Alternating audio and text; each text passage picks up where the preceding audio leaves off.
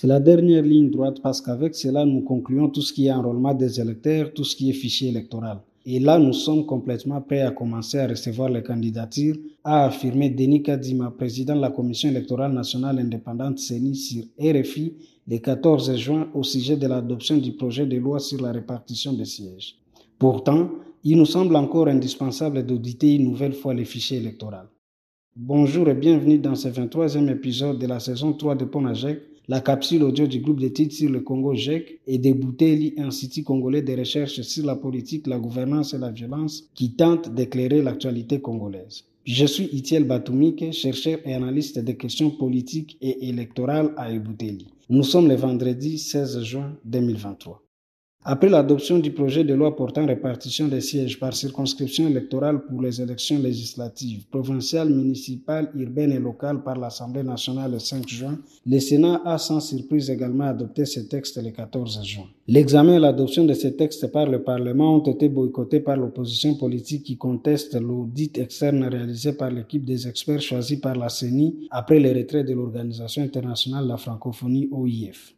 Les quatre leaders de l'opposition, Martin Fayoulou, Moïse Katumbi, Mata Tamponyo et Delis Sanga réclament un audit par un cabinet international dont l'expertise en la matière et l'indépendance sont avérées. Certains élus membres de l'Union sacrée la nation et n'ont pas manqué de soulever de nombreuses questions concernant les modes d'attribution des sièges aux circonscriptions électorales par la CENI les quotients électoraux, la décimale la plus élevée, l'essor des élus actuels des territoires où l'enrôlement des électeurs n'a pas eu lieu ou encore l'exclusion de certaines entités territoriales comme circonscription électorale. Pour ce dernier cas, Papi Kalend, élu du territoire de Muchacha dans la province de Lualaba, observe par exemple que Kassanji, deuxième ville de sa province, n'a pas été retenu comme circonscription électorale pour les législatives et les provinciales, mais bien uniquement pour les élections communales. De nombreuses entités comme Uvira, Kamituga ou Lumumba Ville, qui ont pourtant le statut de ville selon les décrets pris par le Premier ministre entre 2013 et 2015, n'ont pas obtenu de sièges de députés.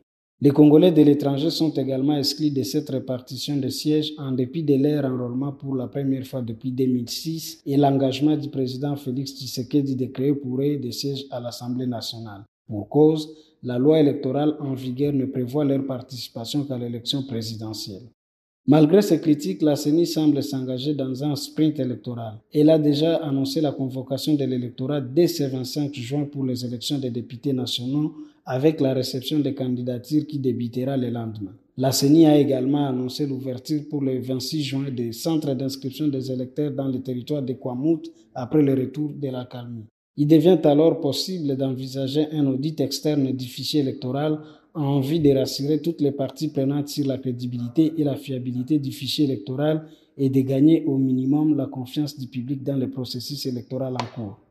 Après le vote du projet de loi sur la répartition des sièges, un tel audit n'aurait aucune incidence sur la poursuite des activités prévues au calendrier électoral, surtout si ce nouvel audit aboutit aux mêmes conclusions que les premiers audits contestés. D'ailleurs, en 2018, la loi sur la répartition des sièges avait été promulguée le 8 mai par le président de la République, alors que l'audit du fichier électoral par l'OIF était encore en cours jusqu'au 26 mai.